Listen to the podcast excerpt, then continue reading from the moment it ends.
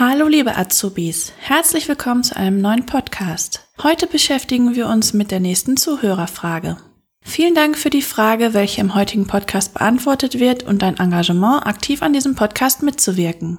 Ich wurde gefragt, ob ich eine Podcast-Folge aufnehmen kann, in der wir über die Fortschreibungsmethode sprechen. Natürlich spreche ich auch dieses Thema sehr gerne an.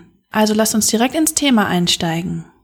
Die Fortschreibungsmethode ist ein Verfahren zur Erfassung des mengenmäßigen Materialverbrauchs, auch Verbrauchsmengenerfassung genannt.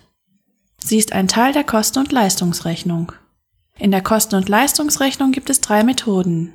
Die Inventurmethode, die Fortschreibungsmethode und die Rückrechnungsmethode.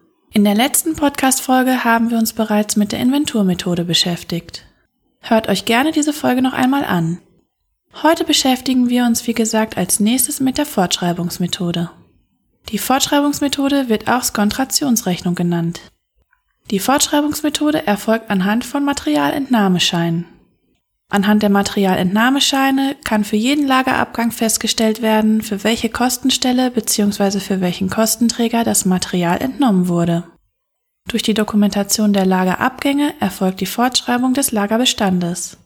Es gilt, Materialverbrauch gleich Summe der Entnahmemengen laut Materialentnahmescheinen.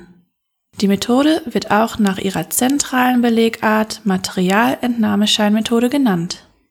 Bei jeder Materialausgabe muss ein Beleg ausgefüllt werden, der mindestens folgende Informationen enthält.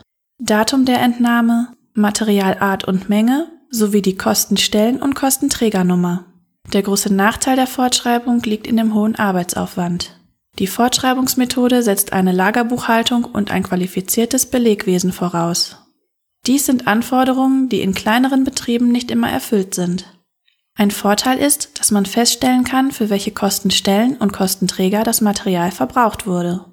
Die Lagerverluste lassen sich erfassen, wenn man den buchmäßigen Endbestand, also den Sollbestand, mit dem durch die Inventur ermittelten Istbestand vergleicht. Folgende Formel wird hierzu angewendet. Anfangsbestand laut Inventur plus Zugänge laut Lagerkonto minus Abgänge laut Materialentnahmeschein gleich Lagersollbestand minus Lageristbestand gleich Lagerverlust. So, liebe Azubis, das war nun die Podcast-Folge zu dem Thema Fortschreibungsmethode.